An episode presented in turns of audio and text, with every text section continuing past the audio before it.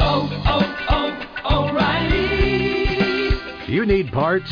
O'Reilly Auto Parts has parts.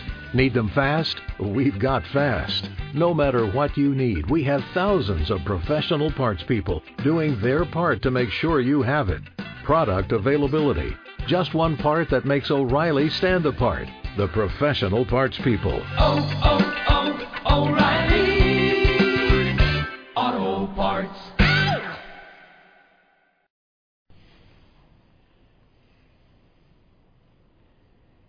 palabra de este día nos hace pensar profunda, íntima y personalmente sobre la vocación, aquella a la que Dios nos llama a todos, unos de una, otros de otra, pero todos una vocación. Y que tiene que estar en función de lo que Él plantea. Así que Jesús iba caminando a orillas del lago, vio dos hombres y les dijo, yo los haré pescadores de hombres. Pero antes de esta frase tiene otra que dice, vengan en pos de mí, vengan tras de mí. Yo creo que esto es clave siempre para entender la vocación. Y especialmente yo quisiera subrayar este día la vocación consagrada, la vocación sacerdotal. Eh, cada uno tenemos que tener sumamente claro que la auténtica vocación viene de Dios. El llamado viene de Dios. Vengan en pos de mí. Vengan tras de mí. Eso lo tengo que tener siempre muy claro.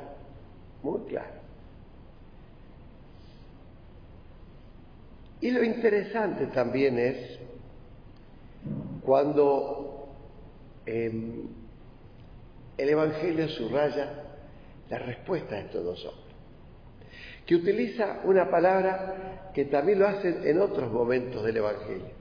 Dice, inmediatamente.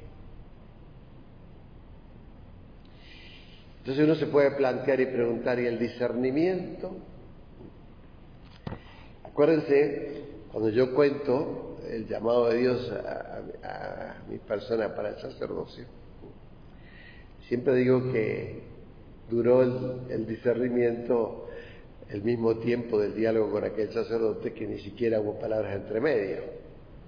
Yo creo que no llegó al minuto, pero fueron dos frases de mi parte y dos frases de parte de él. Y eso fue todo. Entonces yo creo que es muy válido esto de inmediatamente.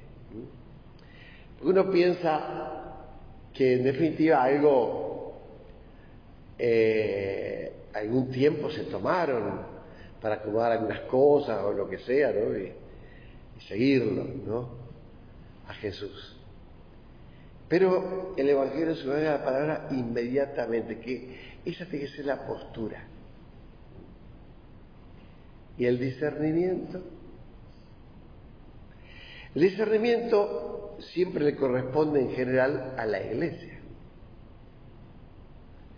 ¿no? Ahí está el discernimiento, que se concreta en el, superior o en el obispo. ¿no? Eh, pero también existe un discernimiento subjetivo, pero no deja de ser subjetivo, con todo el riesgo que pierde la objetividad. Pero en ese discernimiento subjetivo tengo que ir descubriendo el valor del llamado de Dios que pone los ojos en uno y te dice, a ti te quiero y a ti te amo. Ahora de pronto la iglesia no puede perder la objetividad.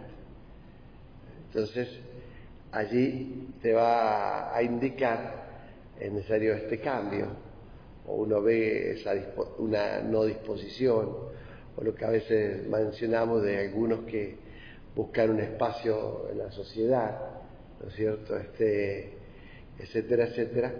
Entonces esto uno tiene que descubrirlo. A veces se te queda muy oculto y uno no puede descubrirlo, ¿no? y más aún este, se precisa también varias voces. Pero qué interesante esto, ¿no? De vengan tras de mí. ¿eh? El Señor usó las palabras que usó, lo dijo, lo dijo en directo, sí, con algunos, ¿no es cierto? Los llamados extraordinarios fueron algunos, ¿no? Generalmente eh, la gran mayoría de los llamados de Dios son en la conciencia de cada uno, o en una persona que te llama, ¿eh? que Dios utiliza para llamarte, ¿no? Eh, en alguna situación determinada. Y lo interesante es que esta fiesta del apóstol San Andrés, que por eso aparece el tema vocacional, está siempre, cada año, vinculado al tiempo del Adviento, al tiempo donde despertemos, llega Cristo, ¿no? Al tiempo de que hay que despertar ¿eh? para el encuentro con Cristo. Y ahí está el trabajo de nuestra vocación. Que también es trabajo de la vocación laical, pues si no se entiende que va a cabir a la santidad todo lo que se puede hacer, que es el primer llamado que tenemos todos nos vamos, vamos a ir eh, redondeando una vida muy lejos de Cristo. Yo tengo que entender esto. Y Él es el que me llama a la santidad. ¿Y despertar a qué? A lo que dije recién, al encuentro con Cristo. Ahí está la clave. Yo tengo que encontrarme con Él. Es por Él, es para Él, es con Él, a pesar de mis límites, de mi pecado, de mis inutilidades. Después la iglesia verá si uno es idóneo o no. Pero las inutilidades tenemos siempre un buen porcentaje. ¿Y a quién, a quién nos llama el Señor a cada uno de nosotros? Como lo llama Andrés y como lo llama tantos, a ser el grupo más próximo de convivencia con Él. Esto es interesante. Eh, eh, el grupo más próximo, que convive con él, que está cerca de él. Por eso en, nuestras comunidades qué importante es la presencia de Jesús Eucaristía en cada casa, porque ahí está Jesús. ¿eh? Y cuando llegamos es al primero que tenemos que saludar. Y cuando nos vamos al primero que tenemos que saludar. Porque estamos llamados a ser el grupo más próximo de vivir con Él. Y, este ser parte del grupo más próximo con Jesús nos da la oportunidad de empaparnos, de llenarnos con la propuesta de vida que Él hace. Que ahí está la clave. ¿Qué propuesta de vida hace Él en el Evangelio? Y como pertenecemos a una comunidad concreta, ¿qué propuesta nos hace Él a través de la Iglesia? En nuestros estatutos, constituciones, reglamentos, lo que sea. Tenemos que ver esto también. Interesante. Eh, San Benito, en tres momentos del proceso vocacional primero, él le hacía leer las reglas entonces, antes de pasar, eh, supóngase la admisión, un compromiso temporal, un compromiso definitivo, eh, le leía las reglas. Dice, ¿estás dispuesto a vivir esto? Sí, padre. Bueno, seguimos. ¿Por qué? Porque el Evangelio, fundamental, y es lo que tenemos que vivir todos, pero termina siendo aterrizado en un carisma que Dios regala concreto. Y me dice, tienes que vivir esto. O sea, me va empapando, esa posibilidad estar junto y cerca con Él, de eh, una propuesta de vida. Un estatuto no puede ser eh, una materia que yo tenga. Si puedo conocerlo mínimamente, pero mucho más allá, como los evangelios no puede ser que simplemente se quede en los evangelios sinóticos que pueda estudiar, o Mateo, Marcos, Lucas, separado en lo, en lo juánico, en lo de San Pablo. No puedo quedar con esto, el Nuevo Testamento, o el Antiguo, lo que sea. Sí, claro que puedo conocer, y conociendo eh, y estudiando me da más elementos para interpretar lo que el Señor me quiere decir. Pero no me puedo quedar en eso. ¿Por qué? Porque no me puedo quedar solo en la intelectualidad. Va mucho más allá. El Señor cuando les dice, vengan en pos de mí, eh, te está diciendo primero, te está hablando al corazón. Después lo juntaba y le hablaba a la mente. Y le decía, esto que yo les digo también tienen que amarlo al corazón.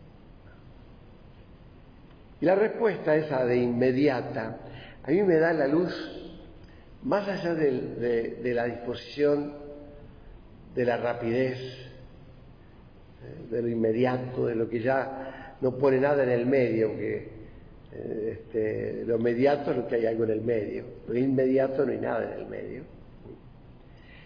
Implica también eh, una respuesta radical, total.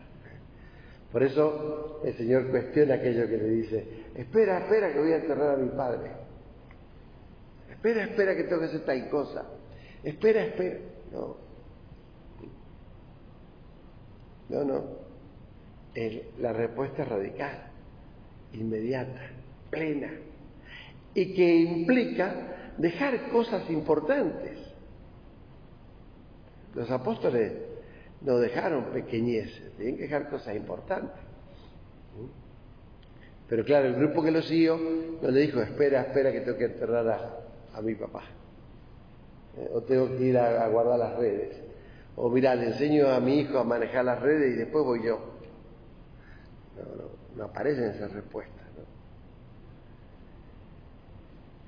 Por eso, eh, yo creo que es algo que cada uno de nosotros, primero yo, ¿no? Siempre es uno el que, uno puede predicar si se predica a sí mismo, eh, para que uno escuche la palabra, ¿no? Si no, no sirve. Porque todos estamos en el mismo camino. Todos estamos en el mismo camino. Tal vez por, edad, por lo que sea, algunos Dios nos ha dado este, más chance, más elementos, no sé. Pero este, eh, pero todos tenemos que estar en la misma, ¿no?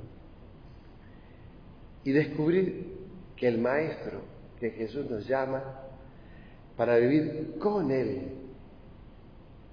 y nos envía a predicarlo a Él con quien convivimos, con quien aprendemos, con quien descubrimos ese proyecto de vida que Él tiene para nosotros.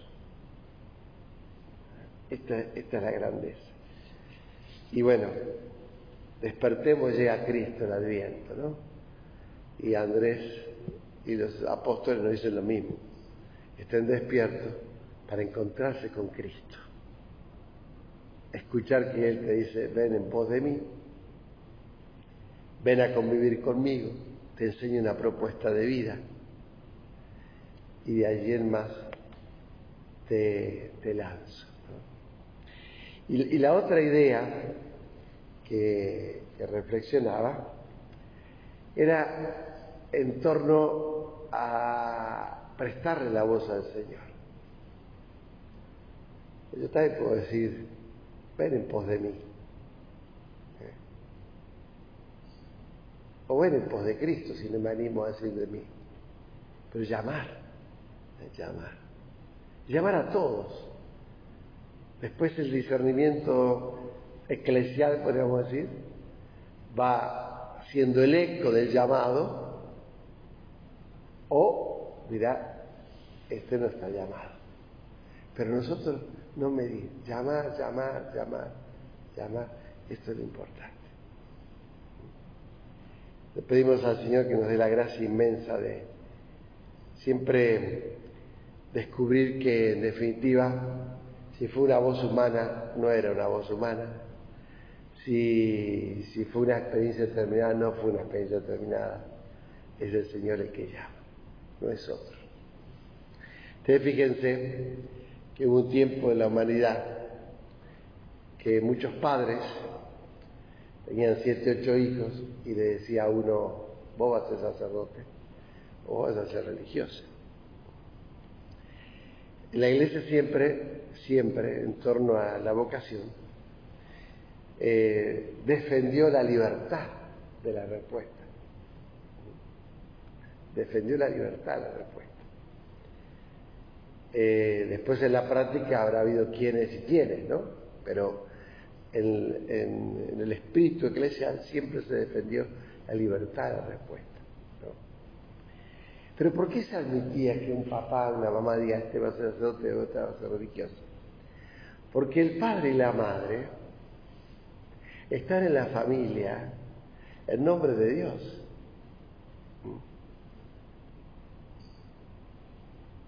Después la iglesia la que tiene que cuidar la libertad, para que no sea que aquel joven va a ser consagrado, sacerdote, lo que sea, porque el papá le dijo, porque la mamá le dijo. Y en algún momento interesante cómo este, la iglesia plantea el tema a, estos casos concretos. Pero bueno, em, Dios puede utilizar los medios que quiere y las personas que quiera, y mucho más un padre y una madre. ¿eh? Pero claro, la respuesta siempre tiene que ser muy guardada y muy cuidada por la libertad de la persona, que es lo que Dios quiere. Dios te llama y quiere tu respuesta. Inmediata, radical, incondicional, pero libre. Que nadie te vaya a coaccionar, que nadie te vaya a presionar. Pero si nosotros también podemos ser esa voz que llama a uno, llama a otro, llama. vengan, vengan en pos de mí. Que es aquella pregunta del año 74 de Pablo VI vengan en pos de mí. Tal vez sea audaz mi llamado, decía Pablo VI. ¿eh? Tal vez ¿eh? sea quien no debería decir esto, pero lo digo en nombre del Señor, decía Pablo VI. ¿no? No tengan miedo de escuchar la llamada del Señor. En mi voz, que quiere ser una llamada suave y espaciante, como la llamada de Dios, ¿eh? que toca el corazón. Entonces siempre yo, en todo lo que vaya viviendo, haciendo, es un aprendizaje, ¿no? Un aprendizaje de toda la vida. Siempre tendré que ir trabajando en mi corazón mi respuesta al Señor.